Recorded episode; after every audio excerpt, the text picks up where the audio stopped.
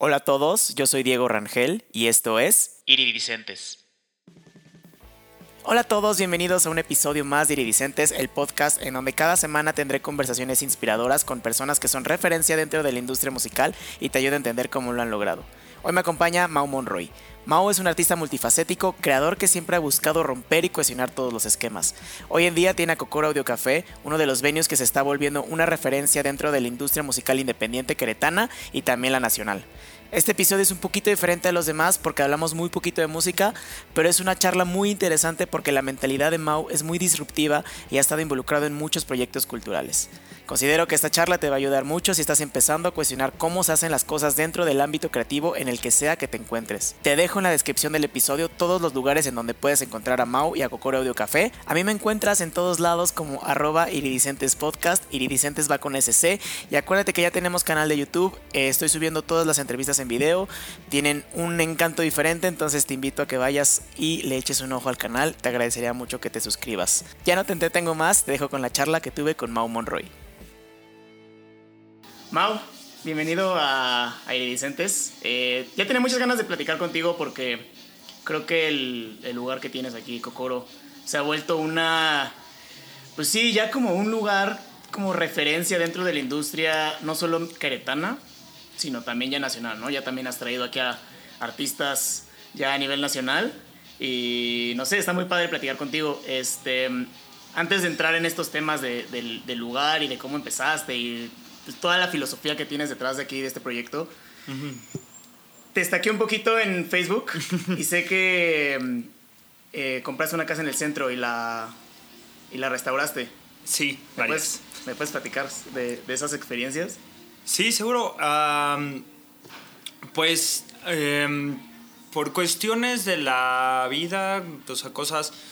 Uh, yo salí de la universidad sin graduarme, renuncié a la carrera y eso hizo que pudiera empezar diversos proyectos. Y sin querer... Eh, ¿Qué estabas nos, estudiando? ¿Qué empezaste? Mercadotecnia. Ok. Mercadotecnia no me gustó, me salí y eso hice como, hizo que, que abriera muchísimo mi panorama y hacer diferentes cosas. Y por eh, cuestiones súper este, eh, raras, empezamos restaurando la primera casa en el 2016. Ok. Este, estábamos cerrando un proyecto muy padre que tuvimos con la Embajada de Reino Unido.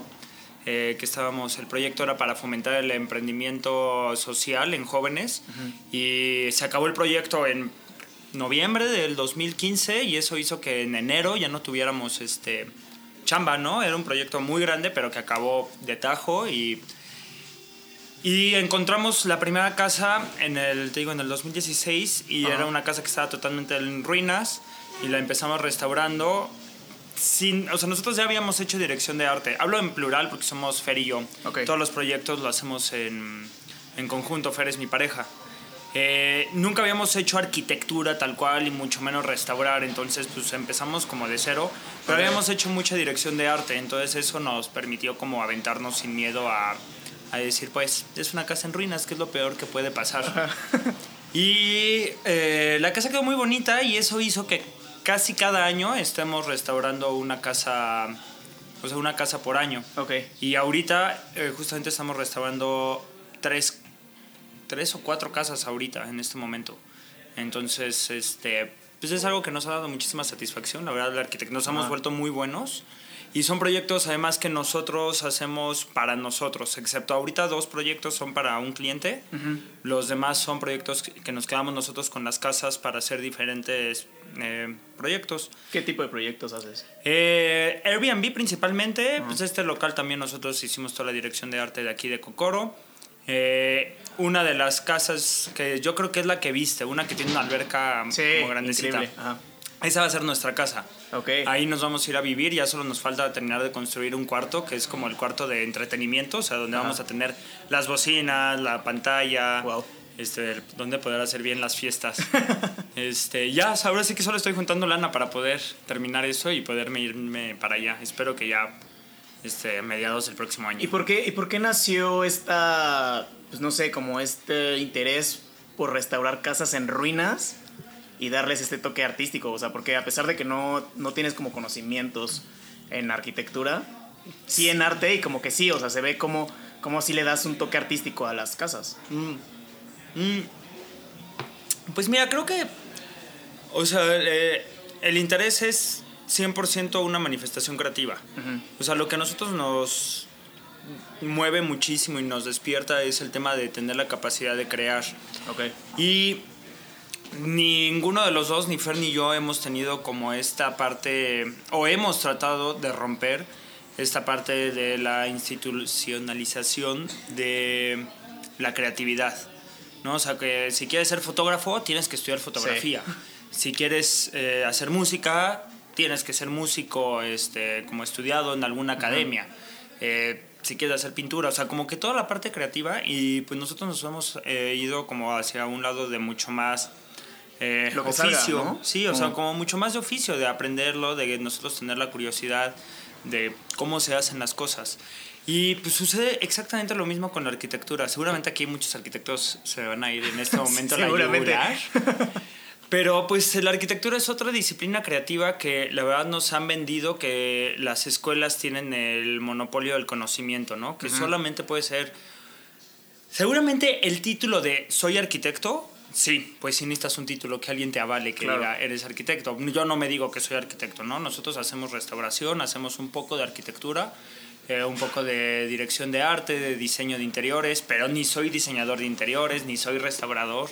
Son, lo hacemos nosotros como como oficio, ¿no? Cosa ajá. con- y pues eh, nos hemos dedicado a tantas cosas y la arquitectura, o sea, lo que hemos hecho de arquitectura, han sido pocos proyectos, la realidad han sido como seis o siete proyectos, tampoco es como que tengamos un es que son bastantes, o sea, en realidad la casa que, al menos la que yo vi, era una casa bastante grande y, sí, y totalmente en ruinas y, y- y restaurarle casi al 100. Y algo que me encantó es que le, le dejas estos pequeños detalles Sí, como para, para que se quede su esencia, ¿no? Sí, se llaman registro, que generalmente en, en, este, inmuebles catalogados se les hace ser como regi- se llama registro para saber cómo estaba antes y que quede un registro.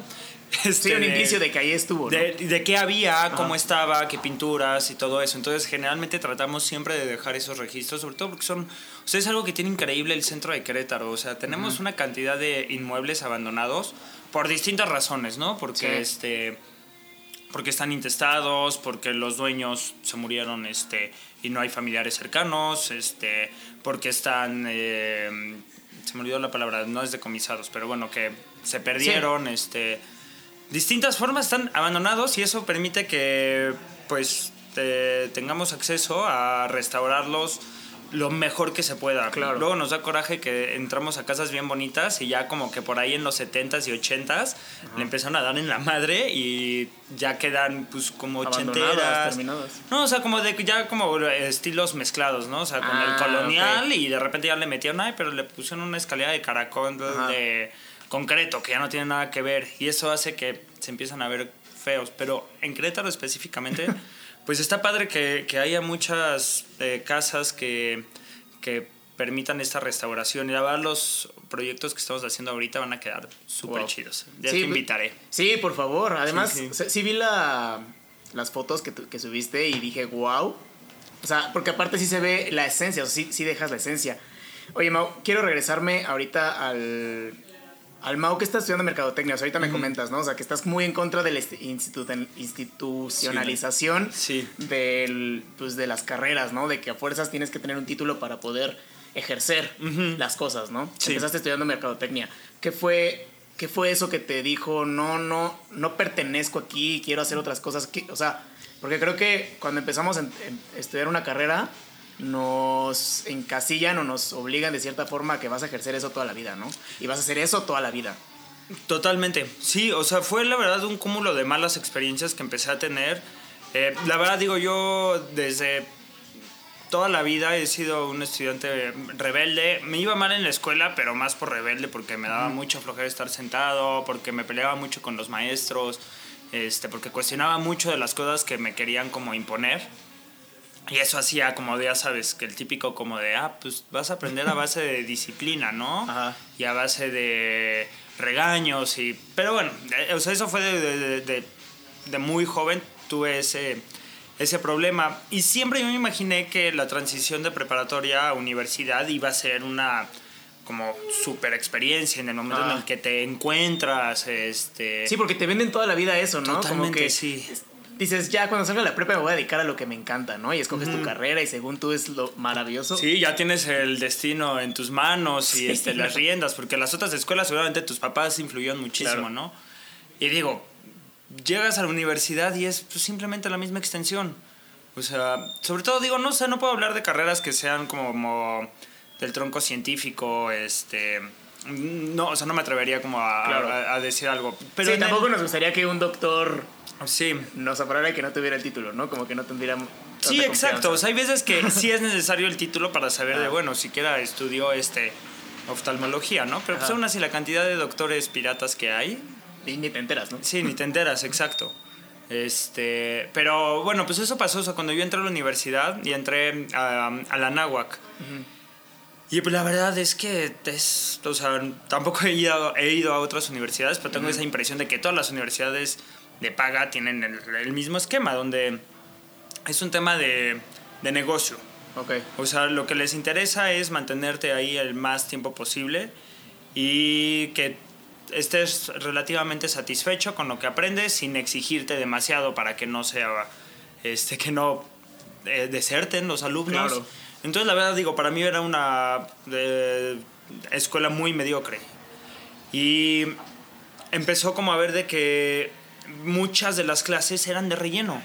Y eso hacía que yo- a mí me molestara muchísimo. Era como de, no solamente por el hecho de a cuánto te cobraban el crédito, ¿no? O sea, la clase terminabas pagando muchísimo. Y eran Sí. clases que ni te iban a aportar nada, Sí, ¿no? no, o sea, yo seguía llevando religión en la universidad, o sea, eso me mataba. Le cambiaban el nombre. Sí. No te decían religión, pero te decían ética. Ajá. Y llegaba el güey y obviamente era un cate- catecismo. Y eso era como de, ay, no mames. Y así un chorro de, de- aún enfocados a la, a la carrera, había muchísimas materias que eran totalmente, este, pues de relleno, cosas donde, no sé, cuenta, contabilidad. Te decían, bueno, te vamos a enseñar contabilidad básica. Y realmente era contabilidad básica, o sea, no te sirve de nada la contabilidad que te enseñaron. Claro. Y, pero sí, estuve... Pero no si, la, si la pagas, ¿no? O la sea, pago ajá. y me aventé cuatro semestres Sí, no, no. a las 7 de la mañana de, tomando la clase básica que, pues, o sea, te dicen que para las nociones, pero pues al final es como de que todo empezó a ser, este, como Pues empezaste a cuestionar mucho, ¿no? sí. O sea, a mis papás les costaba mucho trabajo pagar la escuela, la, eh, la realidad también, y en lugar de que yo decir como de, claro, pero bueno, mis papás están haciendo un sacrificio y yo siento que estoy avanzando, pues era como de, no, yo siento que no estoy aprendiendo nada, o sea, pasaban los semestres y me seguía sintiendo en el mismo nivel, como de que si me votan en este momento así de, ah, no sé nada. ¿Y cuál, pasó- fue, cuál fue la reacción de tus papás? O sea, el- no, pues es que nuestros papás creo que son las peores víctimas de la Sí, publicidad, porque en su época para ellos sí era este súper importante tener una carrera, ¿no? O sea, para ellos sí era dif- súper diferente así, el hermano que sí estudió una carrera contra el hermano que no, sí, y era... siempre existe esta comparación, ¿no? Sí, entonces para ellos sí es como de no, o sea, si tengan que vender la casa, tú sales con título universitario, ¿no? Ok. Tienen esa presión también, o sea, y piensan que ese título universitario va a ser la, la diferencia en la vida de sus hijos. Claro. Y pues no, o sea, la realidad es de que ya no, ese, ese título este, ya no te compra nada. El tema de que también una escuela de prestigio, lo digo entre comillas, ¿no? Porque pues cuando estás en el campo laboral, nadie te pregunta No, de qué escuela vienes. Ni siquiera, a veces ni siquiera te piden el título, ¿no? No. O sea, a veces nada más te dicen, ¿qué estudiaste mercadotecnia? Sí. Órale, vente. Ajá. Ni Ah, siquiera te piden comprobarlo, ni nada. Sí, no, te, pre- te preguntan tu experiencia, qué Ajá. experiencia has tenido, pero ni te preguntan de qué escuela. Entonces, ¿dónde está el prestigio de la escuela? Claro. ¿No? Si no sirve de nada más que los papás desembolsen más dinero. No, y además, el- o sea, creo que el sistema educativo, me, me atrevería a decir que latinoamericano, no solo mexicano, este, está hecho para justo eso, para que te, te quiten dinero, te eduquen de una cierta forma igual que a todos y no te, no te hagan cuestionarte si de verdad estás, o sea, si estás dispuesto a ejercerlo toda la vida, ¿no? Creo que eh, a, a- a la escuela le da igual, o sea, bueno, a la nueva le daba igual si lo cuestionaba Sí. o no. O sea, no creo que tengan una agenda oculta atrás de como de adoctrinar, sino nada más ellos es como de, pues es lo que tengo, es lo que te ofrezco. Si quieres, vente. si Tómalo, no- déjalo. Las empresas al final, pues hay muchas empresas que sí buscan ese tipo de empleados, ¿no? O sea, que sí buscan un empleado sistematizado. Y la verdad también una de las cosas que yo cuestionaba mucho era Sí. como de, pero yo no me veo trabajando en Kellogg. Sí, es lo que te iba a veo, preguntar. este, ni en Liverpool o en Palacio Ajá. de Hierro, porque todos mis compañeros decían eso como de, uff, que es el director de mercadotecnia Claro. del Palacio de Hierro. Yo decía, uy, no. Qué huevo. Sí, no, qué horror. O sea, como que a mí me daba totalmente para abajo.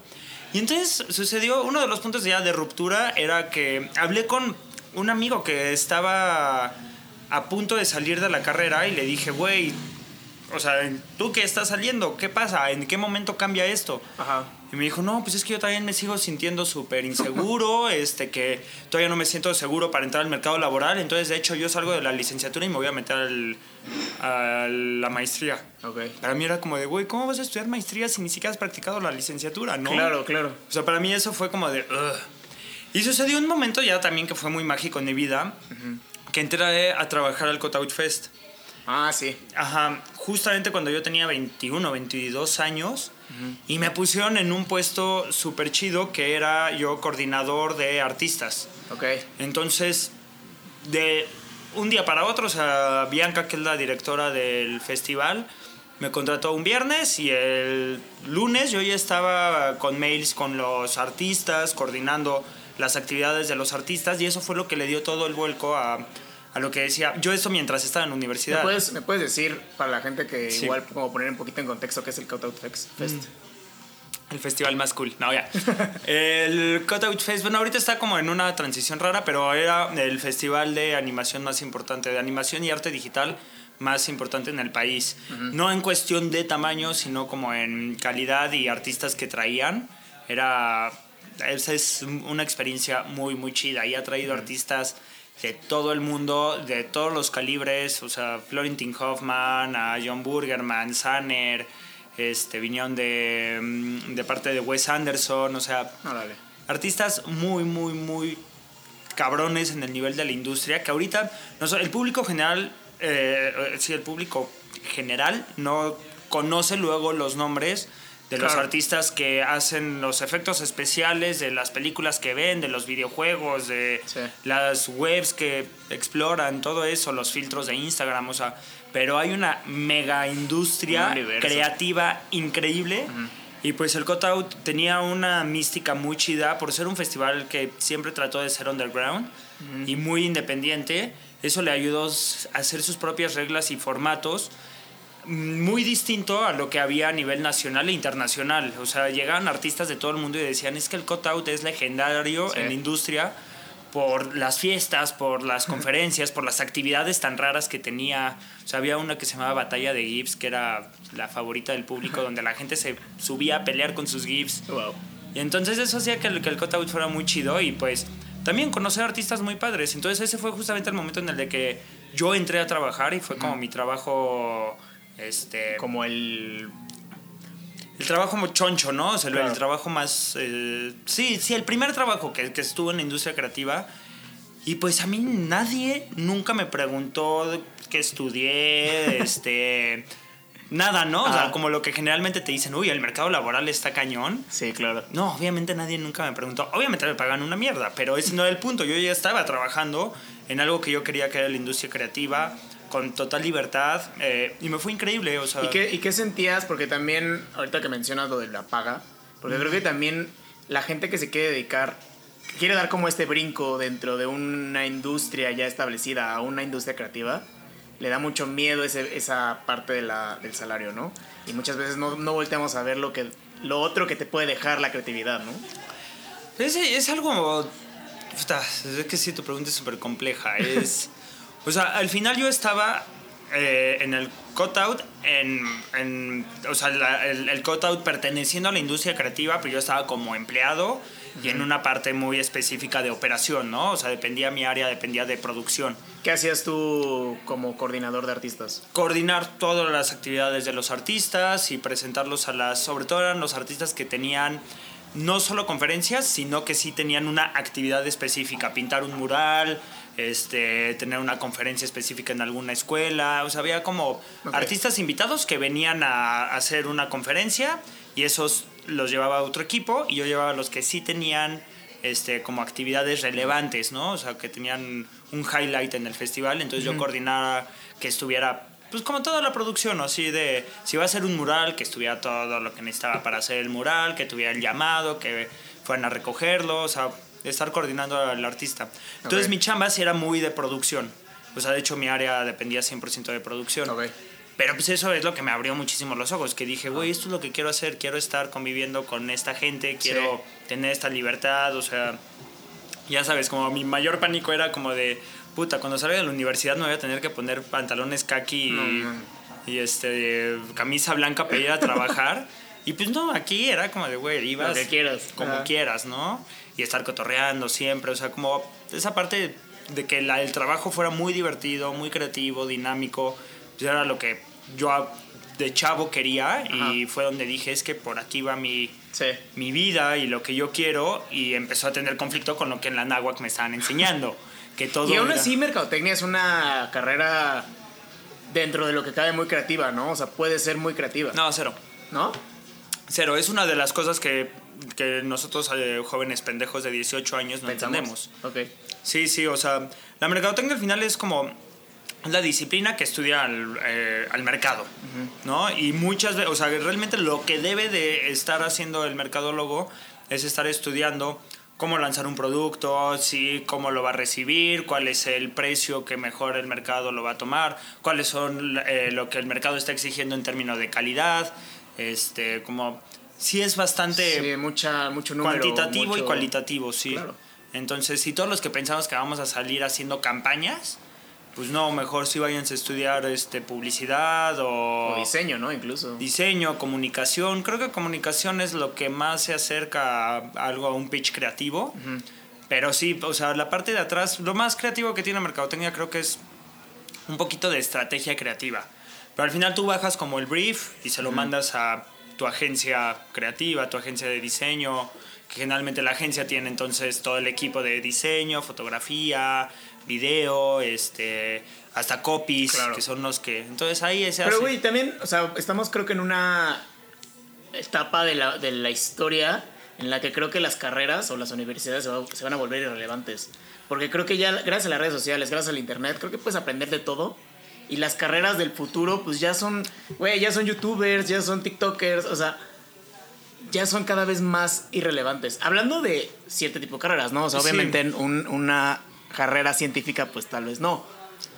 Sí, sí, sí, o sea, creo que eh, eh, en muchos lados, sobre todo en el tema de, otra vez, industrias creativas y de escuelas de negocio, es donde más está cambiando el, este, como el panorama de la educación.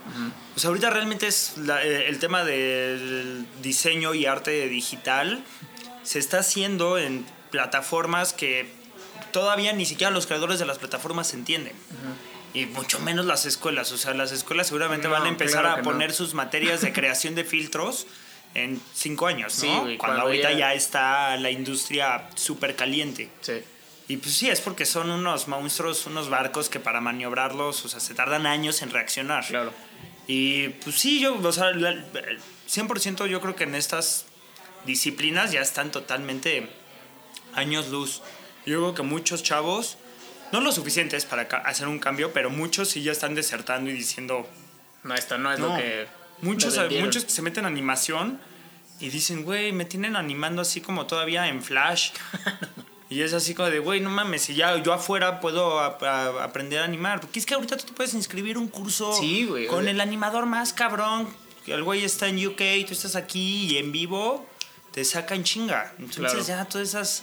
Sí, todas esas cosas son a lo máximo que te presten el equipo, pero... Y tal vez que te abran de cierta forma puertas. Nah, eso es porque- una mentira. Pero yo creo que porque, o sea, si tenemos, si hay universidades que tienen maestros que sí son referencia, que son rarísimos, la neta. Sí. Este, bueno, por ahí pode- podrías entrar.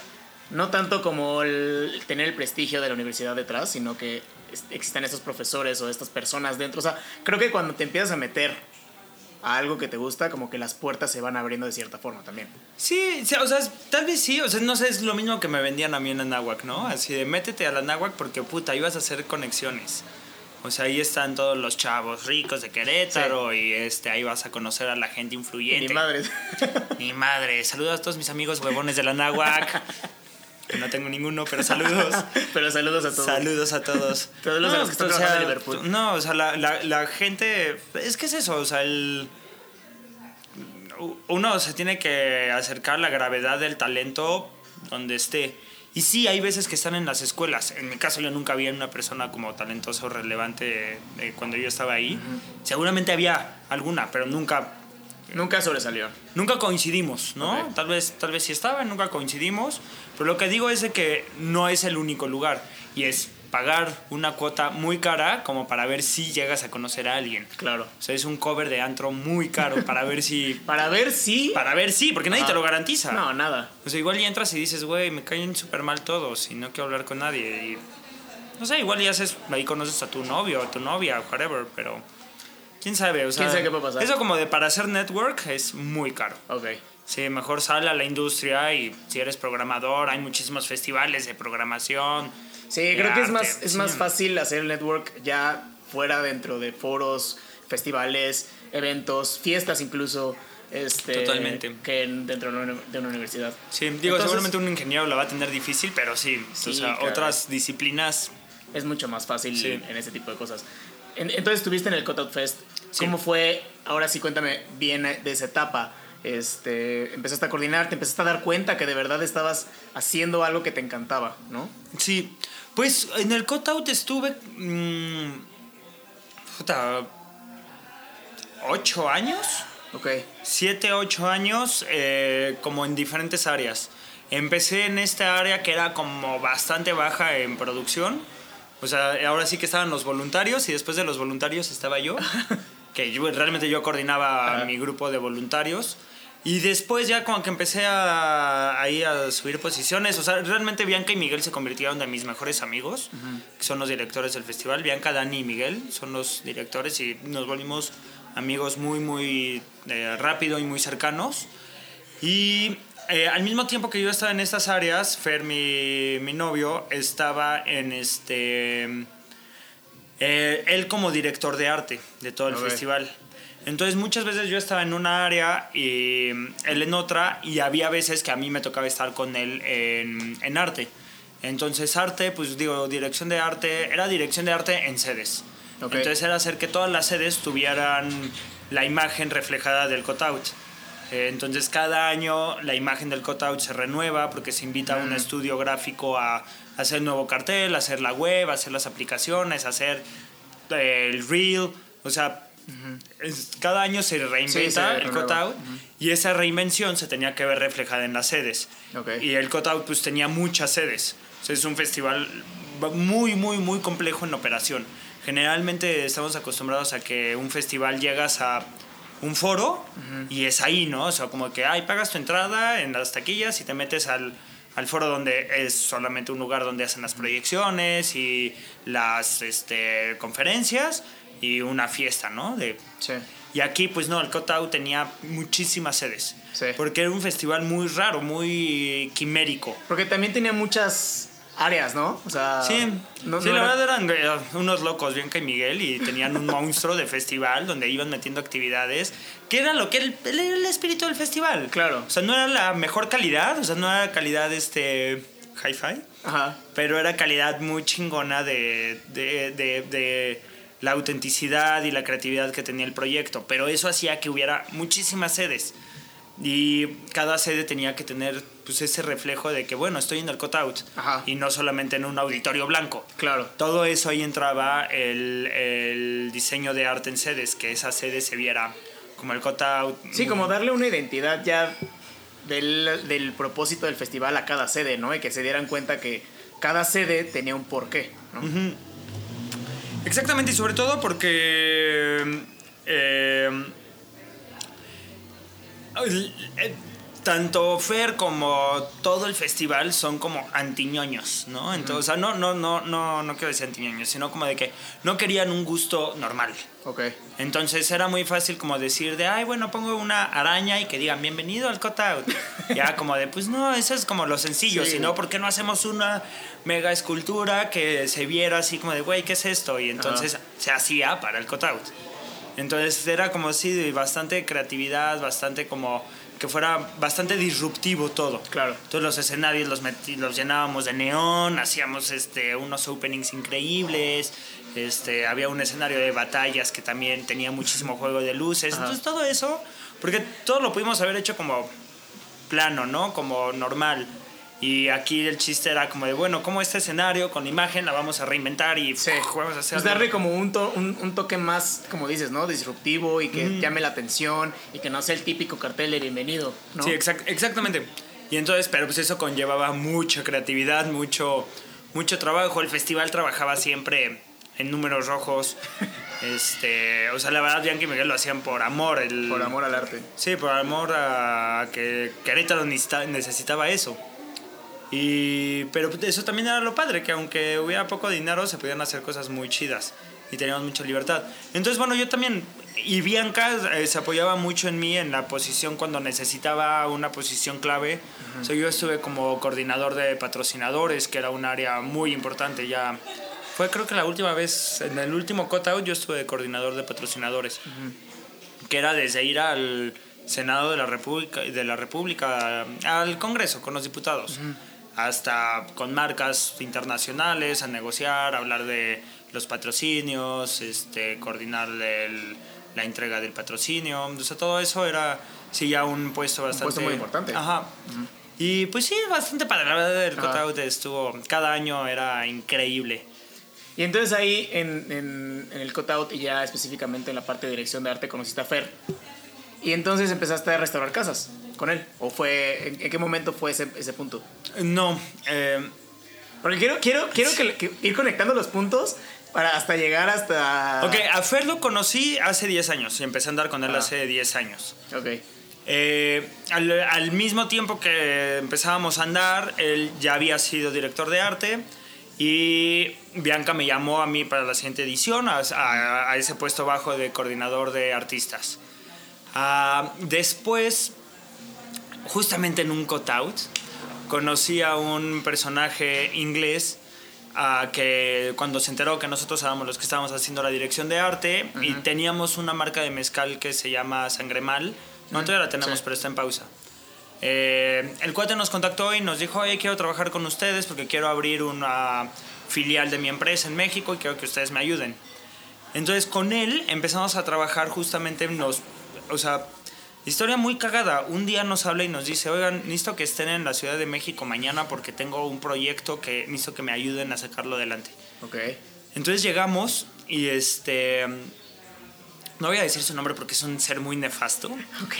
Eh, pero llegamos a la Ciudad de México y nos dice, pues, el príncipe Carlos viene en dos semanas a la Ciudad de México y me pidieron que hiciera un evento para...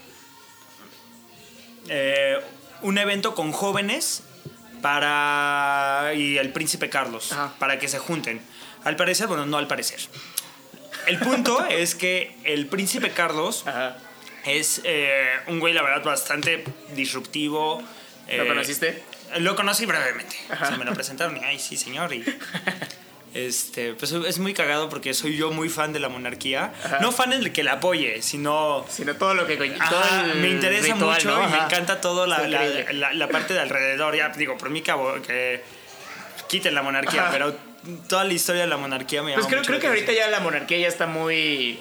Nada más como por tradición y como por conservar esa parte de... Pues sí, pero no. Luego nosotros lo pensamos. Es que como nosotros no tenemos una figura similar, No lo entendemos. no lo, no lo entendemos como ellos lo entienden. O sea, para Ah. ellos sí es un poco como.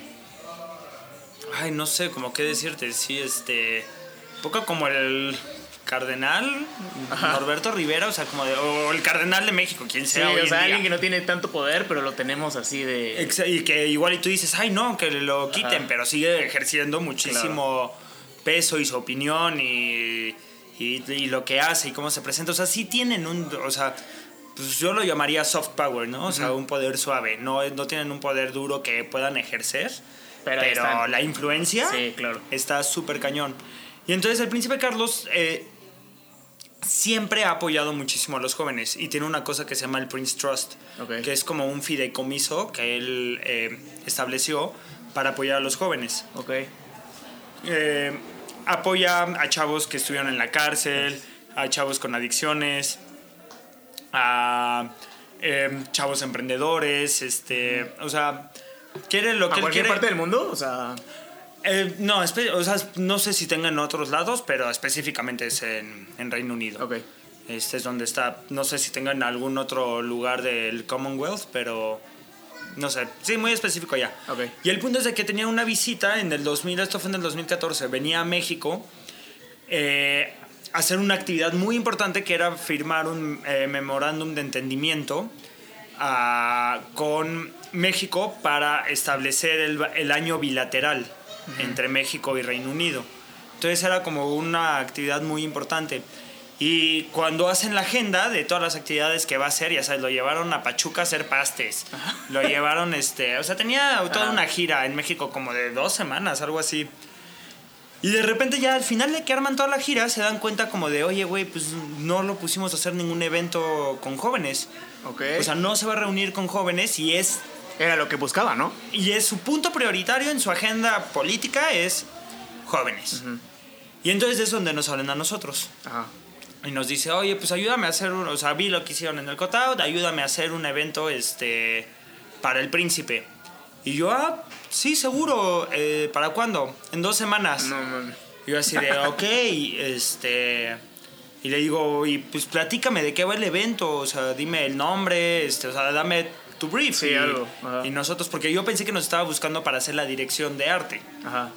Y le digo, pero pues dame qué, de, o sea, ¿de qué va?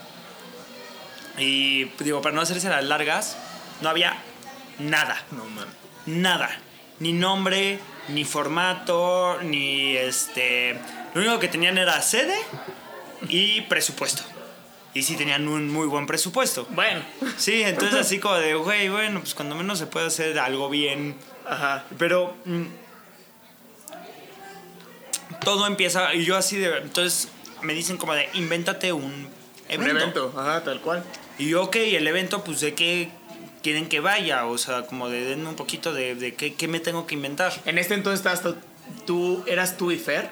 Sí. Ok. Y llamé a unos amigos como de, güey, así de Ayúdame, bomberazo. ¿eh? O sea, es una, una oportunidad increíble, vamos a sacarlo. O sea, hay presupuesto. O sea, primera, primera vez que trabajamos con buen presupuesto. Pero el evento tenía requerimientos rarísimos. Ok.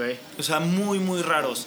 Porque en el mismo evento que nosotros íbamos a hacer, el príncipe se iba a reunir con, le llaman el G10, Ajá. que es el grupo de los 10 políticos más importantes de Monterrey, que son Garza y...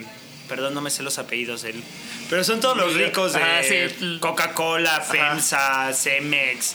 O sea, todos los dueños de las empresas más cabronas de México, pues viven en Monterrey, se llaman a ellos mismos el grupo de los 10, son los que controlan la economía de México. Seguramente sí. Y se iban a reunir con el Ajá. príncipe en este evento. Ok. Entonces teníamos que tener un, un lugar especial donde iban a estar estos VIPs, o sea, 11 de las personas más poderosas del mundo se iban Sí, a reunir güey. ahí. Y nosotros teníamos que coordinar todo sin una guía, o sea, no ¿Y, el había... tipo, y el tipo de evento, o sea, ¿qué era? ¿Como un tipo de evento cultural o político? Es que eso era todo lo que, Oh. todo lo que estaba súper raro. Ajá. Porque nada más me decían eso como de, ok, necesidades. Se van a reunir estas 10 personas Ajá. con el príncipe. Resuelve. Ya, lo único. Ajá. Necesidad número 2. Este... Se va a firmar ahí el memorándum de entendimiento con el embajador de, de Reino Unido y con el secretario de Economía de México, que era Ildefonso Guajardo Ajá. y el embajador de México con Reino Unido. O sea, los dos embajadores están ahí. El príncipe. Y no me acuerdo quién más, algún otro güey firmaba ahí este. El memorándum. El memorándum. Pero igual, nada más me lo aventaron así como de. Iban a firmar. Entonces era como de, ok. Pero no había ¿Qué voy a nada de. O sea, todo lo demás. Ah, otro punto súper importante era, el evento con los jóvenes tenía que suceder durante ocho horas. Porque el, el príncipe podía atrasarse en las otras actividades y no podíamos tener a los jóvenes eh, como inquietos en un auditorio. Entonces tenían que Ah, tener una actividad. O sea, el evento era para jóvenes y el príncipe iba a llegar. Eso fue lo que ya después nos dijeron. O sea, como Ah, ok. así en la explicación nos dijeron. Y el evento tiene que seguir existiendo aunque no llegue el príncipe. Entonces tiene que haber actividades donde van a estar reunidos los jóvenes ocho horas trabajando en las actividades. Va a llegar el príncipe, se va a reunir con el grupo este de los 10. Después hace una caminata ahí donde le van a tomar fotos y la madre. Y entra al auditorio, hace un este, discurso Ajá. a los jóvenes y se sienta con este. A firmar el a firmar el memorándum y se va. Ok. Entonces, pero todas las, o sea, todos los requerimientos era como no, no era un evento sencillo ni común. Y ya pues, lo que decidimos hacer fue esto que se llamaba INEMEX, que era Informa, Innova, Inspira México. Y la El idea- nombre también lo inventaron ustedes. Yo, ajá, yo lo inventé. Entonces, eh, sí, sí, es que todo, todo. Todo fue de cero. Sí, te- a- a- cabe resaltar que ahí yo tenía 25 años. Y ha sido una historia muy cagada. Estábamos montando ahí en el... Esto fue en el Planetario Alfa en Monterrey, un lugar súper chido. O sea, la sede estaba muy, muy, muy chingona. Y este... eh, de repente estamos así, este... Montando y súper en rush con este... Así la producción. Y de repente llega un güey, así un agente, como un agente Smith de, De traje, de Matrix. Ajá. Me dijo, eh, soy del, este, um, del Estado Mayor Presidencial y necesitamos saber dónde vamos a poner eh, los snipers, Ah, cabrón. los francotiradores. Y yo así de, No lo pensé. así de, ay, nadie me mandó mail. Entonces le digo así como de, güey, pues la neta, o sea, no sé, mejor tú dime. Y, me y entonces el güey me dice, no, me dice, no, tú me tienes que decir No mames. qué áreas están facilitadas. Ah, Y entonces, ¿cómo iba a venir el príncipe? Yo nada más tenía que hablar así, eh, agarrar el teléfono y decir, hablo de para del evento del príncipe y y chingate. todo el mundo me contestaba. Ajá. Entonces, resolver era bastante fácil, pero estaba muy cagado que llegan a mí a preguntarme de 25 años Sí. dónde van los snipers sniper? para cuidar al príncipe. Sí, bastante raro esa, esa experiencia. Y entonces sacaste, sacaste el evento. ¿Cómo lo sacaste, güey? O sea, ¿cómo, cómo salió ese evento? Muy chido, la verdad estuvo, estuvo muy padre porque eran con jóvenes universitarios y lo que les pusimos a hacer fue hablar en grupos, o sea, los juntábamos eh, en grupos y discutir una, eh, un problema social de México y sacar una solución digital. Ok. Entonces hablaban de. Hijo, yo no me acuerdo bien de los, de los temas. Había de medio ambiente, de pobreza, de, del agua, eh, de la igualdad de, de mujeres y algún otro. La verdad, yo no me acuerdo, eran como cinco o seis problemas. Entonces lo estuvimos trabajando con mentores. Ok. Entonces lo que hacían y que había diferentes mentores, tanto del eh, como del tema que iban a investigar o a discutir, como de eh, expertos en tecnología. Ok. Entonces la idea es que ellos salían con un- una idea, un prototipo De algo. de una solución eh, para esto. Ok. La historia muy cagada es de que de ahí sí salió un producto que Presidencia eh, lo escaló a tratar de implementarlo, que se llamaba Reto Forestal. Que entonces de lo que de la idea de estos jóvenes que sacaron así de cómo podían con tecnología traquear eh, madera legal e ilegal. Entonces a Presidencia le gustó esa idea y lo mandó a desarrollar con un proveedor. Ya no sé si lo implementó Presidencia, pero lo cagado es de que de ahí De de que salió algo- algo muy chido, De ¿no? algo salió, sí. O cuando menos alguien lo trató de escalar. Alguien lo trató de Sí. buscar. Terminaste, terminaste este evento, regresaste a Querétaro. ¿Y qué pasó? Es- Al año siguiente, entonces la embajada nos da más Ah. dinero. Y ¿Por qué les da dinero? O sea, por haber. O sea, como apoyo. Sí, yo con, con el cuate nefasto que te digo que no voy a nombrar, el güey dijo de, oye, les encantó y les encantó los resultados y ahora quieren que lo sigamos implementando porque Ah, hace un excelente bonding con eh, Reino Unido, los jóvenes, y podemos trabajar como de diferente manera. Entonces, este, el, el segundo año hicimos el mismo modelo en cinco estados. Entonces fuimos a Nuevo León, eh, Ciudad de México, Morelos, Querétaro y Jalisco. Y entonces hicimos lo mismo, juntar jóvenes, ponerle esto. Y la verdad ya al final ya era una porquería de proyectos, estaba cayendo por todos lados, porque el güey nefasto ya cada vez le metía más mano y iba descomponiendo. ok. El típico como de, oye Mau, ya cambié de opinión, ahora quiero que todo sea, ya no que sea en aplicación, todo tiene que ser en web. Y yo, güey, pero ya llevamos dos ciudades visitadas y ya todo lo hicieron. No, no, no, pues manda mail que ahora tienen que... No, no. Nada, y empezó. Ya, Un desmadre, ajá. Sí, el, el, el proyecto acabó siendo horrible y acabó la, o sea, el contrato que teníamos con él acabó. Le dije bye. Y ahí fue cuando, eso fue en noviembre del 2015 y en enero del 2016, pues ya sin trabajo, sin este proyecto en puerta. Para esto tú ya te había salido del Cutout Fest. Para- Es que el cutout nada más es una vez al año. Ah, claro, sí. Entonces nada más trabajaba dos meses en el cutout.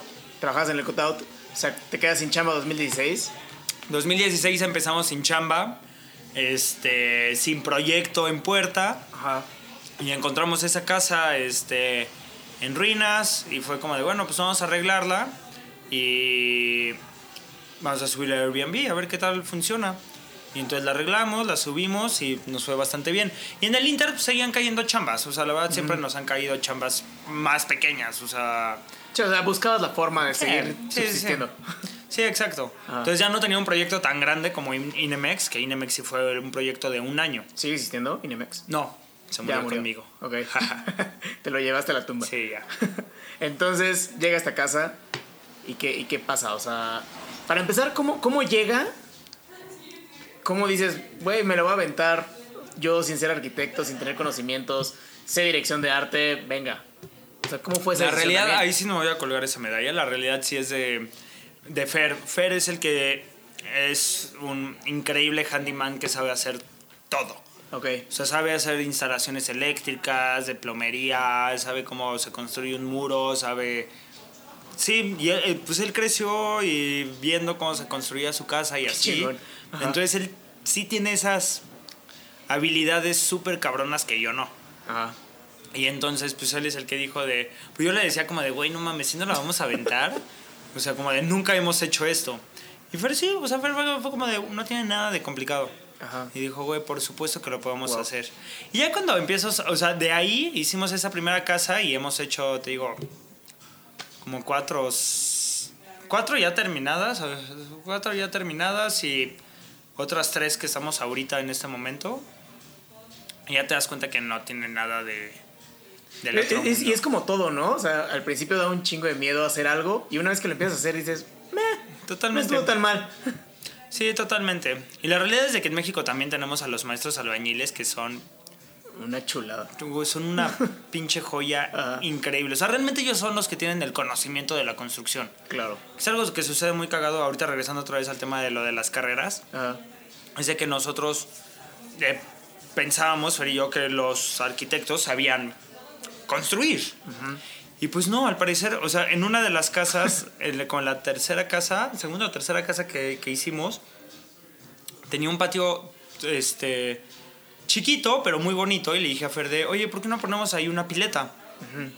Una alberquita sería el éxito. Y Fer, no, no, súper difícil. Le digo, pero ¿por qué es difícil? Nada Si- más es ponerle. o sea, si yo le decía, en, en casa, o sea, en, en casa de mis papás habían Ajá. hecho una cisterna.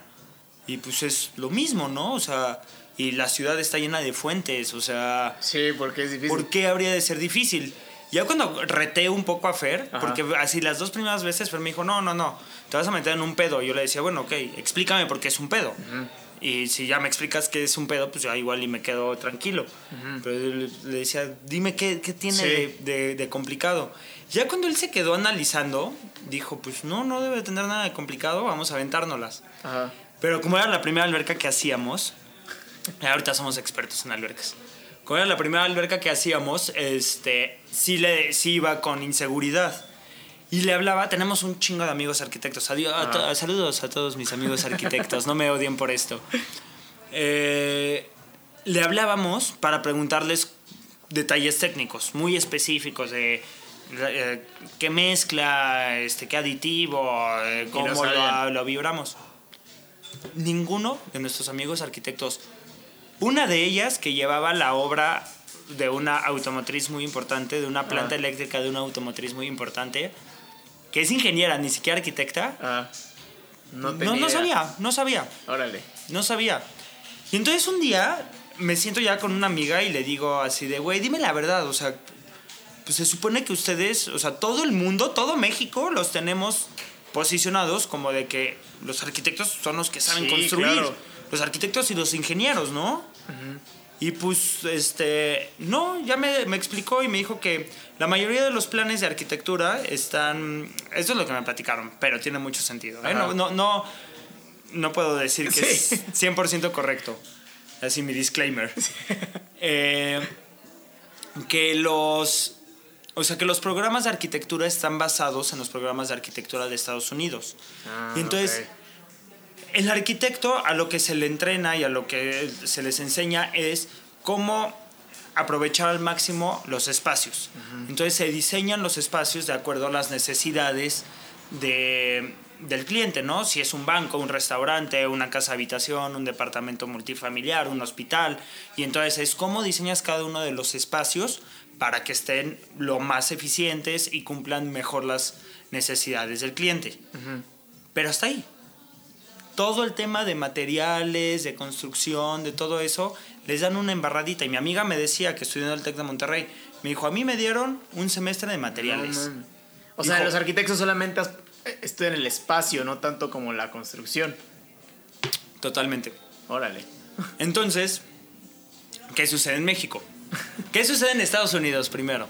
En Estados Unidos el arquitecto hace el proyecto arquitectónico de que para que el espacio sea súper bonito y esta pared va a ser rosa y aquí va a haber una celosía y la iluminación va a ser así, el baño va a estar aquí, los closets acá. Entonces el cliente, o sea, el arquitecto entrega ese plano, eh, ese proyecto y después se lleva a un ingeniero que lo va a construir, un ingeniero hidráulico que va a hacer toda la instalación hidráulica, O sea, un ingeniero eléctrico, un ingeniero, o sea, hay un ingeniero para cada una de las áreas. ¿Qué sucede en México? Solamente está el arquitecto. No, el arquitecto Bueno, el arquitecto y el albañil. y el maestro de obra. Ajá. Que el maestro de obra es el que tiene el conocimiento de cómo se levanta el muro, cómo se mete la El tubería. maestro de obra es el, todas las áreas en uno. Sí, el maestro de obra pues es el, el- el mero mero, el mero constructor, es el que sí sabe construir. Y entonces en México sí hay un buen reglamento de construcción, o sea, sí tienes que mandar tus planos a que un DRO, que es un director residente de obra, diga sí está bien este plano, o sea, él pone su firma, que es su nombre, ¿no? O sea, él pone su, su fe de que eso no se va a caer. Claro. La realidad en México casi no se caen las casas. Creo. Ah, no, que me- no que nos enteremos. No que nos enteremos. No, pero ¿cuántas veces has escuchado de, ay, se le cayó la casa ahí a... Creo que, creo que nunca, ¿eh? Salvo los terremotos, pero bueno, pues ya son situaciones muy especiales. muy específicas. Ajá. Eh, pero sí, entonces sí hay como un buen eh, reglamento de construcción que los municipios de cada estado te lo aprueban y te dicen si sí estás cumpliendo el, la- qué, ci- eh, qué varilla vas a poner, qué cimentación, bla, bla, bla, todos esos Claro. lados técnicos. Pero ya que te lo aprueban, el que lleva la construcción, sobre todo cuando son pequeñas, ¿no? No, no, no vamos a hablar de, de proyectos como un tamaño de un hospital o un rascacielos, hablo de las casas Ajá. De, como de nosotros, ¿no? Sí, casas claro. normales, las llevan los, eh, los ¿Y estas, maestros. ¿Y estas casas que restauraban las hacían con un maestro de obra o ustedes así? Sí, lo, lo hacíamos con Sí. nuestro maestro albañil, que es con el que seguimos trabajando hasta la fecha. Y es un güey que sabe muchísimo, que te hace todo, o sea, él sabe construir. Ok. Y pues sí, entonces nosotros llegamos y le decimos, queremos hacer esto, eh, esta pared quiero que sea así, y él sabe cómo solucionarlo. Ah, ok, ok. Entonces sí, él- ellos son los realmente donde tienen el conocimiento más duro. Pero Fer sabe cómo dar las instrucciones. Ah, o sea, él, él es el que le dice, quiero que tenga tanta altura, Ajá. de tal material, que tenga esta vista, y ya el maestro sabe lo que tiene que hacer para que suceda eso. Ok. Entonces ahí es donde empieza como el dinamismo. Ok, y entonces empiezan a, a- a restaurar esta casa. Quiero entrar, o sea, ya quiero saber ¿cómo, cómo llegas a Kokoro, güey? O sea, Ah. ¿cómo, ¿cómo llegas a este espacio y lo empiezas a, a restaurar? Ya. esta- Ok, digo, sí, es que sí, son como tantos negocios, tantas historias. No, y está chingón porque va. entiendes cómo cada uno va conectando con el otro, güey. O sea, Mm. y, y creo que ya podemos llegar al punto de Kokoro. Sí, pues bueno, eh, la, el, el, eh, em, Kokoro lleva como idea muchísimo tiempo, como dos, no, ya digo, pandemia, llevamos dos años. Ajá. Lleva como tres, cuatro años, en donde eh, Fer y yo somos súper fiesteros, eh, nos encanta estar con amigos, bebiendo alcohol, este, escuchando música. Y la verdad en Querétaro nos, nos chocaba que no hubiera un lugar padre para ir a escuchar música. O sea, o vas a un lugar y, ay, bueno, ahí es donde está la fiesta, pero el sonido suena de la verga, Sí. o está bien feo el lugar, este, o ponen música muy culera. O sea, como que siempre era como de puta, ¿por qué no se pueden juntar así como esos tres? Sí. O sea, Algo buena bueno. música, que el lugar esté padre y que suene chido, ¿no? Ajá. Entonces siempre habíamos estado con esa idea. Y a la par, pues, eh, Fer es audiófilo, entonces él, él colecciona mucho equipo vintage de audio. Eh, y a la par, nosotros coleccionamos muchos muebles eh, y arte. Ok.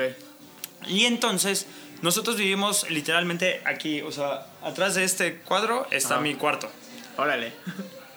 Se entra por el otro lado. Ajá. Eh, y este local estaba vacío desde hace muchos años, 5 o 6 años. Y, un, y ya nosotros ya lo habíamos visto y siempre decíamos como de, güey, está perfecto para que sea o una galería de arte o que fuera un bar o que fuera como algo, este, algo chido. Ustedes ya vivían aquí desde antes. Ya, nosotros llevamos esto. 10 años viviendo aquí Ajá. y siempre veíamos ese local y siempre decíamos como de, ay, algún día estaría padre armarlo. Ajá. Entonces siempre como que no lo teníamos ahí guardadito ese proyecto. Ajá. Y un día, en diciembre del 2019, ah, voy pasando, aquí salgo de mi casa y paso y veo el local abierto y con gente viéndolo. Ok. O sea, como de que ya alguien lo iba a rentar. Y en ese momento así le hablo al dueño y le digo de, güey, Réntamelo a mí. réntamelo a mí. Ajá. Y le dije a Fer de, güey, ¿no lo van a ganar? Este local está increíble, o sea, tiene muchísima onda. Nunca vamos a encontrar un local con estas características de que sea tan diferente. Oye, al lado de tu casa también. Y al lado de mi casa, es lo que le decía, güey, está increíble que sea neta al lado de mi casa. Ajá. Pero digo, ese ya era como la cereza sobre el pastel. Sí. Lo que tiene el- local de Kokoro es de que pues, es muy raro. O sea, es esto de que tiene cuatro habitaciones, este gran salón, Ajá. este, la entrada chiquita, que eso a veces es como un sentimiento semi amargo porque este, la gente como que pasa y se saca de onda de que no sabe qué es adentro. No se ve como un restaurante. No, y No creo, que, ve. creo que es como el encanto también, ¿no? O sea, Sí. que pasa la gente, ve La gente que se atreve y entra y dice, Sí, "Ay". exacto, güey. O sea, creo que es una joya que encuentras, o sea, sin querer. Ujú. Sí, exacto. Entonces, este, lo rentamos y ya teníamos nosotros muy, muy, o sea, desde que, desde antes ya teníamos muy pensada la idea, ¿no? Eh, yo tenía, o sea, hasta le decía como codename Kokoro. No estaba seguro de que fuera el nombre. Ya después cuando hicimos la marca dije de, güey, ¿Por qué Kokoro? eh, kokoro eh, es una palabra japonesa que en Japón, o sea, que lo más similar que tenemos, o sea, el, el significado más similar que tenemos es eh, corazón, como el corazón romántico. Lo que sucede en Japón es de que tienen dos palabras. Ajá. Una, no, co- como se dice, es el corazón, el órgano. O sea, el músculo que bombea este, sangre, le llaman de una forma. Y tienen esta otra palabra que es kokoro, que es como el corazón romántico. Ah, ok. El te quiero con todo mi kokoro, es la parte como del ser, la parte Ok. de donde está tu, tu Wow. alma, tu amor, este... Entonces así como decir de le puse todo mi kokoro a esto. Entonces por eso es como lo más similar es corazón. Qué chingón. Entonces lo- ya lo como que lo usaba yo de... Y la palabra pues es súper bonita, ¿no? Kokoro. Sí. La gente se acuerda luego, luego. Me gusta que empiece con K. O sea, eso está... También tiene como otra... La K es una letra de las que pudieran estar al final Ah. del abecedario, ¿no? Con las letras góticas y raras. Ajá. Porque casi no se usa. Sí, de hecho sí. Entonces, sí, me gusta esa, esa letra que es este como Y tiene mucha acá, co- coro, o sea, dos Sí, exactamente. Ah, qué cool. Entonces fonéticamente suena súper bonito. Ah. Siempre me había gustado, pero no estaba seguro que fuera el nombre. Ok. Entonces siempre como que decía, sí, cuando ponga Kokoro, sí, cuando ponga Kokoro. Y la idea de Kokoro ah, era tener un lugar para escuchar música, que sonara bien, que el lugar estuviera bien. Otra de mis reglas que, que quería imponer era quitarle la pretensión a los bares, los cafés y todo. Me caga llegar a un lugar y que te hagan este lista, o sea, como de la cadena, con quién vienes. Ah, este, que, sí, me mí también. que te sienten Ajá. en la mesa y la mesera te te quiera así como de, "Ay, no vendemos cerveza, solamente vendemos martinis de 300 pesos." Ajá. Como que todo este de como snob que Ajá. no sé, a mí siempre Mamaduría, güey, o sea. Sí, sí, sí, Ajá. son de, de mamadores. Siempre me ha cagado y siempre ha sido como de, ¿por qué no puede haber un lugar donde la gente llegue y si quiere estar en la esquina leyendo un libro, nadie le va a decir nada? Este, entonces quería como, y a eso le llamo como anti-marketing.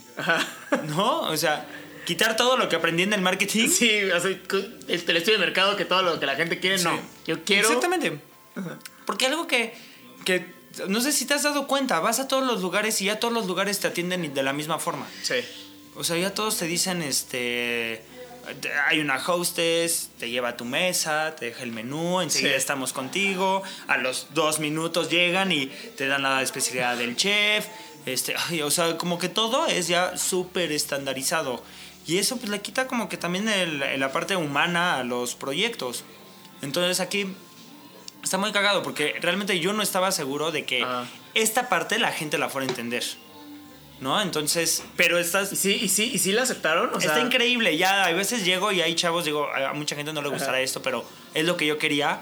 Hay chavos que ni siquiera están sentados en el sillón, se sientan en la, en el- en la alfombra, se quitan los zapatos, se ponen a dibujar y toda la gente nos dice, es que llego a Kokoro y es como estar en una sala muy chida, en la que quisiera que fuera mi sala. Y era lo que yo quería, que la gente se sintiera en su hogar. Y ahí viene uno de los conceptos que nosotros que tratamos de integrar, también este de inspiración japonesa. O sea, son tres cosas japonesas que inspiran este lugar, pero no quisimos poner un lugar japonés. Entonces, de hecho, poca gente es la que nos dice, ¿por qué se siente japonés? Ya le digo, bueno, pues es que hay una... Tiene su vibra. Tiene una vibra, Ajá. pero nunca quisimos poner un lugar japonés. Sí, porque no tiene como ni, ni el menú es japonés, No. ni como el, el mood del lugar es japonés tampoco. Sí, no, no. Eh, entonces, en, en Japón hay un concepto en el de que hay tres hogares. Está tu hogar familiar, donde está tu cama, donde está tu familia, donde llegas este, a reunirte con tus seres queridos. Está tu hogar, que es eh, tu hogar de trabajo, que es donde te sientes feliz a llegar a laborar, a trabajar y le pones todo tu cocoro, le pones todo tu corazón. Ajá. Y hay un tercer lugar que es tu lugar donde te sientes feliz tú mismo. Y ese tercer lugar puede ser un bosque, puede ser un este salir a pescar, puede ser como un lugar, es el lugar donde digas, güey, este es mi lugar. Y nosotros queríamos que Kokoro fuera ese tercer lugar, donde la gente llegara aquí y se sintiera acogedor, que no se sintiera pretencioso, que no se sintiera que tienes que saber de algo para que ahí te sientas a gusto. No sé si luego te pasa que entras como a algunos cafés y que son cafés de especialidad y a fuerza quiere de ¿qué grano te gusta más? Ah, sí, El-. ¿Qué tostado es el que disfrutas? Y es como de, ay, güey, yo nada más No, y sabes qué, yo, yo, yo soy súper básico para el café. O sea, yo pido mi latte con leche, no tengo idea de los, de los granos. Sí, luego resulta intimidante esas experiencias. Ajá. O vas a, a probar, no sé, también pasa con mezcales, pasa con este... Con todo, ajá. Con todo, hay Sí. un chingo de mame. Y me cansa mucho eso. O sea, y me cansa hasta... Nosotros coleccionamos mucho arte y todavía llegamos a galerías que nos ven chavos, nos ven fachosos y este y como que nos hacen el fuchi y ese Ajá. como, ay, güey, ese mame es como de, güey, ¿por qué? O sea, no debería de ser así. Y es lo que nosotros tratamos de romper en Kokoro, que no queremos que haya mame. O sea, de hecho, también como uno de los pequeños secretos que tenemos para que funcione o que ha funcionado muy bien. Ajá. No sabía que sí iba a funcionar. Era que los chavos que estamos de meseros, o baristas, nunca los capacitamos para que fueran meseros. Entonces, el cómo te recibe. Sí, pues es muy natural, cómo- ¿no? Son como amigos. Ah. Y de repente ya llego y hay un chorro de gente platicando con ellos y se sientan en la barra y es una plática como súper divertida. Lo único que tienen es de que todos son músicos.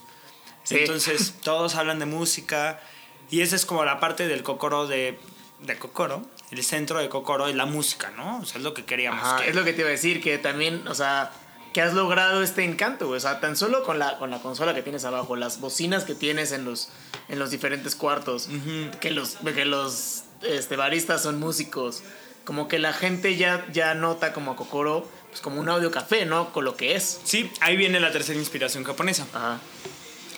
Eh, en Japón hay, hay estos conceptos que se llaman jazz quizá, que literalmente se significan, eh, quizá significa café. Es quizá con K y ZZ significa café. Entonces eh, la traducción sería café jazz o jazz café, como lo quieras decir. Ajá. Y estos lugares son, eh, se les conoce como listening bars o listening places. Ok.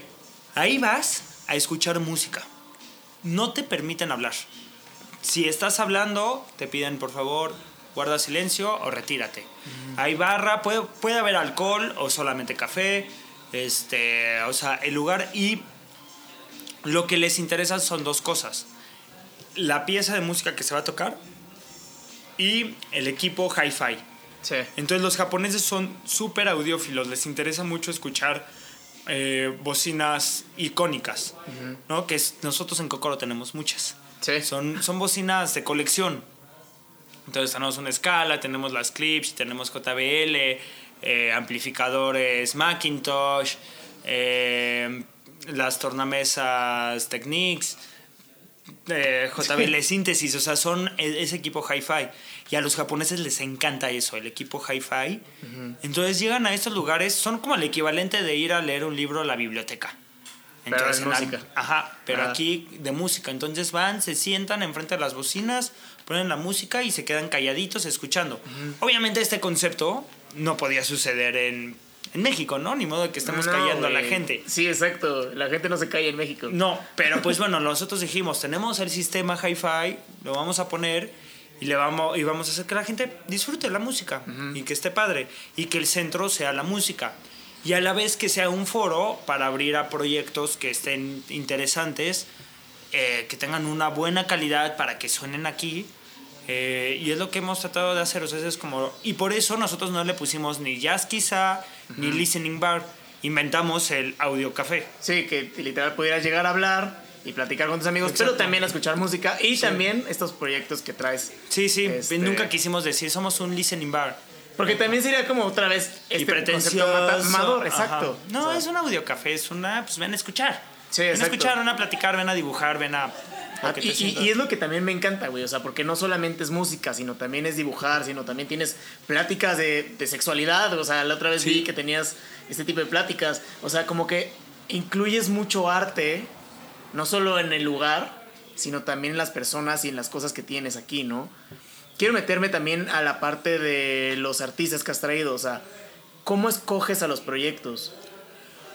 Pues funciona de dos, de dos formas. Si escucho un proyecto, es un poco difícil para nosotros porque nosotros no tenemos el gran este, espacio para traer artistas muy grandes y nosotros eh, eh, cubrir el fee. Ok. Entonces hay veces que, que queremos traer artistas que están muy chidos y de entrada nos dicen, no, pues cobro tanto. Y le digo, puta, pues es que no No. sale el dinero, o sea, no sale. Ajá. No sale ni cobrando el cover a 200 pesos, va a salir. Entonces es como de, pues no, gracias. Lo que sucede es de que nos llegan muchísimas propuestas eh, musicales, ¿no? Nos escriben por las redes sociales que quieren presentarse aquí, les pedimos su material y pues la verdad lo, esto lo trabajamos con los chicos de Organic Media, que se llaman Juan Pablo y Mariano. Eh, escuchamos la propuesta y pues sí buscamos que tengan un nivel. O sea, buscamos, no queremos artistas famosos, no, o sea, no, no, sino que se escuche bien. que se escuche bien, que tengan una propuesta interesante, que, que, que le aporte a la escena musical de la ciudad o del país. ¿no? Entonces, sí, de repente nos llegan, digo, sin ofender, es como de chavos eh, que tocan cover. ¿No? Si de, ay, es que tengo una banda de covers y es como de, qué padre, seguramente debe estar muy chido tu proyecto, pero no es lo que buscamos aquí. Ok. Aquí buscamos proyectos que, que, o sea, queremos ser un foro para proyectos nuevos, auténticos. Entonces es como, y luego llegan unos que la realidad es que todavía no están en el nivel para presentarse. Entonces les decimos, ay, pues este, creemos que todavía te, te falta un poco, este, vuélvenos a buscar. Eh, entonces es como que no queremos tener una curaduría, porque otra vez sería como ser Mamador. un este, mamador. ¿No? Pero sí queremos que cuando Claro. menos se cumpla un cierto estándar de que, bueno, pues en Cocoro se, cada semana se escucha alguna, algún proyecto padre. Y estamos teniendo, lo que tratamos es de que los jueves sea eh, libre. Entonces tenemos ah, tornamesas libres donde la gente puede venir a poner su, eh, sus discos, mixearlos aquí enfrente de la gente. Ahora sí que todos Bailar. somos DJs, Ah. poner a la gente a bailar y son las tornamesas libres. Está chingón, sí, sí. Eso es un, un jueves y el otro jueves es el jam. Entonces es jam libre. La gente se sube con sus instrumentos y empieza a tocar jam de jazz. Entonces los jueves son libres. Los viernes son de, generalmente son de bandas en vivo o artistas eh, pues en vivo, ¿no? Que traen instrumentos análogos o digo, también pueden ser eléctricos, pero el chiste es que bandas Sí, en vivo. Que es en vivo, ajá. Y los sábados lo estamos enfocando más a que sea más hacia la electrónica, hacia temas así, más, más electrónica, cualquier género. Tuvimos ahorita un artista increíble de ambient que estuvo súper chido. Viene una chava también esta, la esta semana. Se llama Emilia Z y está Ok. súper cool. eh, mucho más darky ella. Y entonces, pues sí, es este. O sea, los sábados queremos que sea de electrónica y así. Pero también, ¿sabes qué? Noto también en los proyectos que han venido, como estas personas como fuera de algo, ¿no? O sea, por ejemplo, yo a mí me, me tocó estar en el de Parnat y el de Parnat es como este güey que tiene un chingo de instrumentos, pero no, no está encasillado en un género. Y creo que también es parte del encanto del lugar, ¿no? O sea, que no estás encasillando a alguien en algo, ¿no? Pues eh, sí, es- está chistoso porque también eh, esas conversaciones las hemos tenido Fer y yo. De qué queremos que suene Cocoro. Y ahorita, el día de hoy, eh, lo que yo quiero es de que suene que es un foro abierto. Sí. Entonces, eh, hay géneros que luego se llegan a presentar que no me gustan a mí el género, no el artista, sino el género. Pero de todas maneras les abrimos las puertas porque creemos que cumplen esa calidad. Entonces, eh, se han presentado chavos con boleros, o sea, bueno, artistas con, que, que tocan bolero. No es mi género este, predilecto, la verdad. Pero pues está padre, cantan bien, vienen... Se escucha bien y como Se que escucha cumple, bien ¿no? y pues si tienen así a un, un grupo de fans pues, que lo quieran escuchar, pues está padre tener ese, ese espacio abierto. Entonces creo que ahorita lo estamos tratando de llevar hacia esa versatilidad, Ok. que haya pues un poquito de todo. Y pues está increíble porque nos escriben muchísimos músicos que se quieren presentar con muchísimos proyectos. ¿Cuáles Entonces, serían como los puntos básicos que le pedirías a un músico para que se presentara en, en Kokoro? O sea, ahorita creo que ya me mencionaste algunos, pero como para resumirlos y aterrizarlos. Ay, es que no, o sea, digo, de base facilita muchísimo que tengan este su música en redes sociales, o sea, de repente me las mandan por MP3 y es más Más fácil buscar el link, ¿no? Sí, o sea, es más fácil si me mandan el link aunque sea de YouTube, un press kit, o sea, para saber de qué va, como que explique, porque muchas veces nos llegan tanto que le hacemos scroll a las canciones y ya como que decimos, a ver, vamos a ponerle más atención. Este, pero un press kit ayuda muchísimo a saber la trayectoria del artista, aunque no tenga trayectoria, aunque sea de quiero hacer mi primera presentación. Eh, o sea, yo sí les diría como de si quieren, o sea, si son nuevos y quieren dedicarse, aunque sea de hobby, a la música, pues graben sus proyectos sí con profesionales. O sea, para que su proyecto suene bien. Lo demás lo podamos escuchar y decir, ah, ok. Pues hay veces que nos llegan artistas que se escucha como que lo grabaron ahí en el closet. y entonces se escucha de muy baja calidad y pues eso también como... No, y también tú te tienes, te tienes que imaginar cómo sonarían en este equipo, güey. O sea, Sí. Si escuchas a alguien que te mandó un sonido muy malo, pues no. Sí, sí. Y ya lo demás es un poco, pues ya como de gusto, o sea, es que suene bien, este, armonizado, o sea, digo, es que hay veces que no tiene que sonar armonizado, pero pues que sí les, les guste. Que le eche ganas. Sí. Sí, sí, no sé, sí, eh, no, no, no sabría decirte, ahora sí que es un poco como de ya nuestro gusto personal. Sí, es como decirte, ¿cómo, ¿cómo eliges a las manzanas, si rojas o verdes? Pues es un Pues es cada como- quien, güey. ajá. Cada quien, sí, es lo que nosotros hacemos es escuchamos los materiales y buscamos ese sonido, ese, eh, esa cosa que suene más padre, más este eh, no tan comercial. O sea, hay veces, no tanto, creo que no somos el foro, ya nos hemos, nos llega mucho como, ay, ¿cómo se llaman estos güeyes chavitos que todos cantan, ca- cantan como gritando Morat, algo así? Ah, Morat. Morat. Ajá. De repente nos llegan proyectos así que sí suenan, Muy parecido. sí, y es como demasiado comercial para lo que nosotros queremos proponer. Ok. Entonces es como de un poco como de creo que no somos el foro. Igual y el proyecto está bien para otro público, Sí, pero pues no también que es- encuentren su foro y su público. Sí, y- exactamente. Y no, y no busquen entrar en un lugar en el que no van a, no van a poder entrar, ¿no? Claro. Mau, si pudieras resumir todo lo que has vivido, güey, o sea, porque, o sea, a pesar de, de, o sea, de que has, has- tenido muchísimas facetas como, como persona, o sea, desde mercadólogo, eh, coordinador de artistas, o sea, un chingo de facetas. Si tuvieras que resumir en tres puntos clave que crees que has hecho muy bien durante todo este tiempo, ¿cuáles serían? Uy.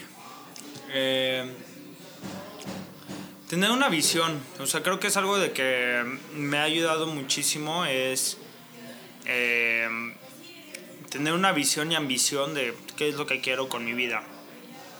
O sea, yo ahorita estoy en mi vida como me imaginaba hace 10 años. Que era como justo lo que quería tener, ser 100% independiente, tener mis proyectos, este, que mis proyectos sean lo suficientemente exitosos para que eh, pudiera colaborar con artistas que, que admiro. Entonces, son todo, eh, como que estas cosas son cosas que me planteé desde hace 10 años. Entonces, tener esa, esa visión. Eh, número dos, darnos, o sea, bueno, una de las cosas que más me sirvió a mí fue darnos cuenta de, independientemente de México, a todos los problemas sociales y políticos y económicos que pudiera tener, sí, no somos un país perfecto. Pero yo creo que es uno de los mejores países para estar en la industria creativa. Ok. O sea, es. Para empezar, es uno de los países más creativos del mundo. ¿no? O sea, simplemente la cantidad de artes y oficios que se hacen en el país es vastísimo. Y eso hace que haya muchísima experiencia y, o sea, como por la parte de nuestras raíces. Pero también México tiene muchísimas oportunidades para que como individuos hagamos cosas muy chingonas. Entonces, no sé, o sea, creo que es una de las cosas que, que, que más me siento feliz es haber dicho de, güey, eh, lo que voy a hacer lo voy a hacer en México. Apostado en México. Porque, y no por apostar en México, porque luego se escucha bien cursi Sí. así como de, aposté por ustedes, putos. No, no, no, sino como de que me di cuenta de, de, de que México es una tierra fértil para hacer proyectos increíbles y que pueden llegar a escalas globales. No es que yo lo quiera llevar lo mío a escalas globales, pero tenemos de todas las disciplinas calidad global. Claro. O sea, fotógrafos, bailarines, coreógrafos, diseñadores de moda, gráfico, cineastas, o sea, güey, díganme, la, o sea, una, todo, ajá. Una eh, de profesión creativa y hay un mexicano que le está haciendo muy chingón a nivel internacional, pero de abajo de él hay un chingo más que hacen cosas increíbles. Y, y fue es como sí decir México es, Es el, el lugar bueno. más chido para hacer estas cosas. Y qué más pues ser este mm, ser ambiciosos que no se nos cierren las puertas o sea conozco muchos chavos que pueden tener una idea tener una idea es lo más fácil es sí, es la parte más fácil de todos los negocios y proyectos la idea pero hacerlo es muchas veces es mucho más fácil hacer algo y lo difícil es tener la disciplina, tener este, la paciencia para ver que ese algo se convierta en algo más chingón. Pero eh, sí, o sea, como tener esa, yo creo que lo resumiría en ambición. Y la ambición te da paciencia. O sea, es un poco como decir de, de, güey, en algún momento esto va a dar, esto va a dar, porque, güey, estoy, con, ajá, estoy seguro de lo que lo estoy haciendo bien y hay veces de que pues, nos va a tocar tragar maruchan. Pero pues, no hay pedo, güey. Y también, o sea, digo, ahorita platicamos de todos nuestros, o sea, todos los proyectos padres. Pero atrás de todos los proyectos padres, tengo un chingo de fracasos, entre comillas. Pero tampoco, es que no sé, fracaso es una palabra bien rara, eh, pero lo llamaría, es como cuando estás cocinando, pues hay veces que no te sale tan chido. Y ya. Y lo vuelves a hacer, o vuelves a hacer otra cosa ah. y nunca vuelves a hacer el que no te salió chido. O sea, no sé, es estarle moviendo mucho ahí al, al pedo. qué chingón, Mau. Mau, voy a pasar a la, a la última parte de la, de la entrevista. Son tres preguntas que le hago siempre a mis invitados. Eh, la primera pregunta es, si pudieras escribir una canción y sabes que esa canción la va a escuchar todo el mundo, ¿de qué trataría esa canción? Mm, madres. Ay, güey, me agarraste así ahí sí en, curva. No sé, supongo que hablaría un poco de, de mis miedos personales. Em, como uno de mis miedos más cabrones es el, el que cuando envejezca pierda la capacidad creativa. Eso es como de... Porque sería como perder mi esencia, sería mi mi realmente miedo más grande. Sí, sí, entonces yo creo que hablaría como de algo así. Seguramente alguien se debe de sentir este como relacionado, como conectado. Porque sí, creo que es ese mm, mi mayor miedo, mi mayor este ansia. Porque creo que todos vamos para allá, pero pues puede que, que escribiría. La verdad, yo como músico, Sí, no, no, no tengo nada de bases. Disfruto mucho la música, pero supongo que escribiría algo así. Algo así, chingón. ¿Qué recursos, ya sean podcasts, libros, películas, documentales, lo que sea, le recomendarías a alguien que está como queriendo empezar una carrera creativa? De lo que sea, o sea. Mm. creo que lo que más me alimenta y hasta la fecha, o sea, no puedo decir que sea lo, lo primero. Ok, aquí va una anécdota muy cagada. Es cuando era más chavo, tenía, no sé, 16, 17 años y tuve dos, tres ideas eh, que para mí en esa época eran pendejas. Y cuando se las comenté a un amigo que era mucho más grande de 28 años, eh, me decían que eran increíbles esas ideas. Y me llamó mucho la atención eso, que era como de, güey, pero que a nadie se le había ocurrido.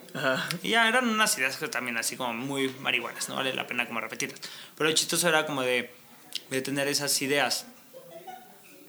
Pero creo que eh, como en recursos lo que más... Uh, el tema de la visión, o sea, es que si no tienes una visión... Saber hacia dónde, qué quieres, ¿no? Sí, o sea, la visión. Y yo en particular, eh, lo que aplico es una técnica que no me acuerdo dónde la vi, que es una visión de reversa. Entonces, supongamos, si dices, quiero eh, mandar un cohete a la luna, ¿no? Quiero mandar un satélite a la luna. Esa es como la visión que, que quieres, que quieres lograr. De esa visión te vas para atrás el que necesitas. Entonces, ah, si quieres mandar un... Se escucha muy pendejo, pero... Ayuda. Este, ayuda, os estoy poniendo un ejemplo también muy cabrón, ¿no? Cohete a la luna. Pero si lo ponemos más sencillo, quiero hacer espagueti boloñesa. Y entonces te vas para atrás. ¿Qué necesito? Bueno, necesito cocer la pasta. Entonces para la pasta necesito este, pasta. Pasta. y para hacer la salsa de tomate necesito estos ingredientes y necesito este tiempo de preparación y necesito leer la receta.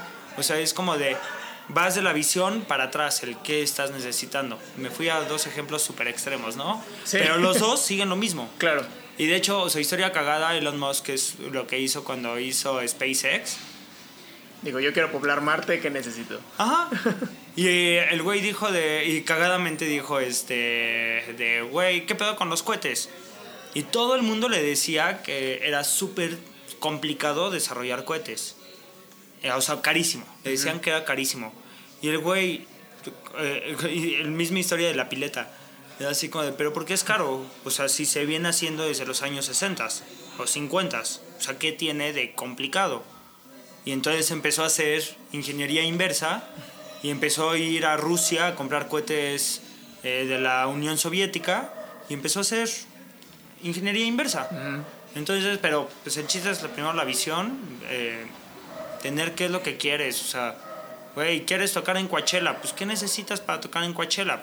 Pues tocar súper bien, practicar, conocer a la gente adecuada, entonces eso conlleva que te estés conectando en festivales, o sea, es como toda esa cadena. Eh, a mí me sirve tenerla en la mente, a mucha gente le sirve escribirla. Y en particular creo que algo que les puede, o sea, uno de mis eh, canales de YouTube favoritos es eh, Wisecrack, se llama. está muy chido porque habla de toda la filosofía de la cultura pop. Entonces, hablan de, mm, analizan muchísimas películas de la cultura pop, o sea, no se van a nada eh, de, de, cine de arte, de cosas clavadas, sino como de analizan la filosofía de Thanos, por ejemplo. Entonces, está muy cagado, dan muchísimas referencias y está padre porque te ayuda a ampliar muchísimo tu visión. Y es una de las cosas de que tenemos que hoy en día más que nunca ampliar nuestra visión hasta para ser más competitivos, más inteligentes, más ambiciosos, entender cómo lo está viendo la otra persona. Es como de, güey, ¿por qué Trump es tan bueno? O, sea, ganó, perdió por nada. Y aparte es como ampliar nuestra visión, ¿no? O sea, como dices, poniendo el ejemplo de Trump, es como, güey, es un pendejo, pero por algo está donde está, güey. Es como, ¿cómo? Sí, sí, sí, o sea, pendejo y no. bueno, no pendejo. Sí, sí, o sea, no sé, sí, o sea, está padre analizar la filosofía de Trump. particularmente eh, de Trump hay un video muy chido que se llama The Nerd Writer, también de YouTube, que él lo escribe antes de las elecciones, o bueno, sube su video antes de las elecciones del 2016. Eh, y Nerdwriter, en, la, en el, para quien no se acuerde, en el 2016 Trump tenía así 80% de probabilidades de perder. Y este güey escribe y dice, ¿por qué Trump va a ganar? Sin importar las encuestas, sin importar nada. Sino eh, eh, este chavo que se llama Nerdwriter, que también vean todos sus videos. Okay. Son una pinche joya. el güey habla de...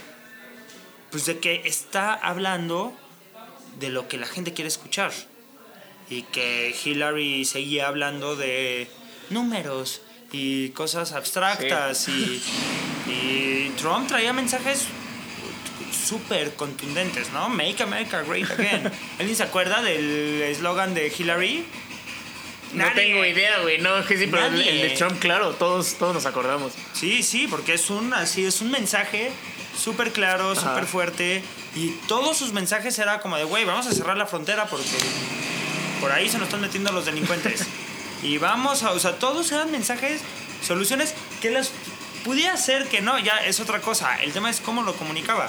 Y es algo que si aplicáramos ingeniería inversa, pudiéramos entender, esa visión, esa forma de construir un mensaje para adaptarlo a lo que nosotros quisiéramos. Sí.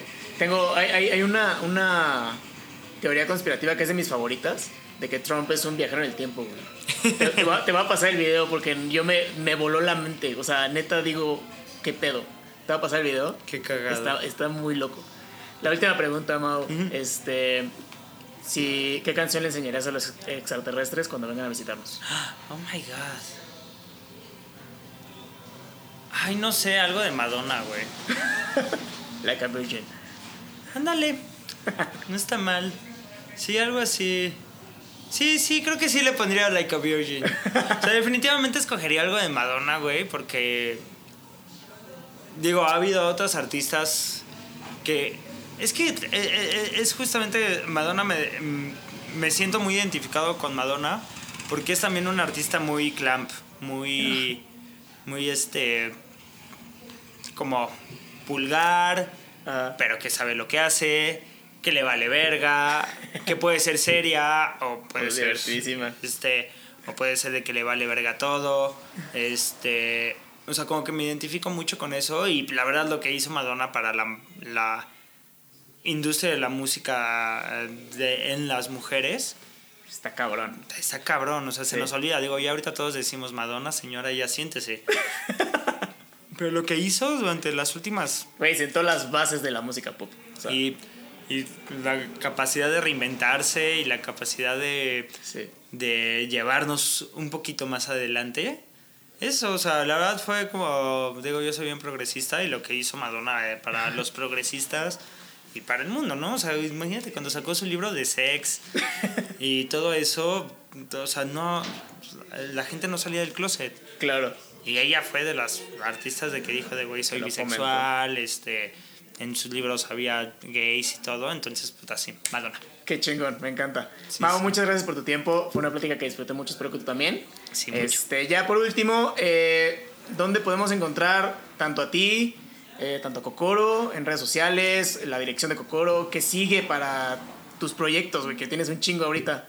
Sí, pues este ah, de proyectos que siguen estamos restaurando una vecindad muy chida, espero que para mediados del próximo año te pueda invitar para que la conozcas. Sí.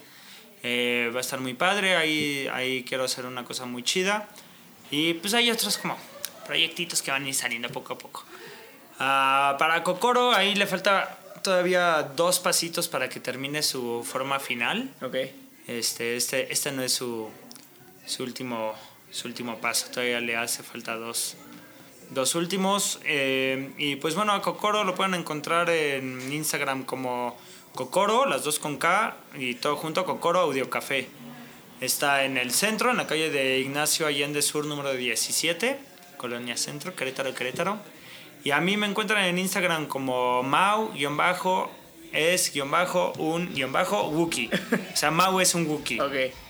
Eh, y pues ya. Qué chingón, Mau. Pues Chido. estamos al pendiente y ojalá que ya tengas listo este proyecto. Estoy al pendiente para que nos invites. Sí, seguro. A visitarlo. Muchas gracias por tu tiempo. Que todos tengan una gran semana. Bye.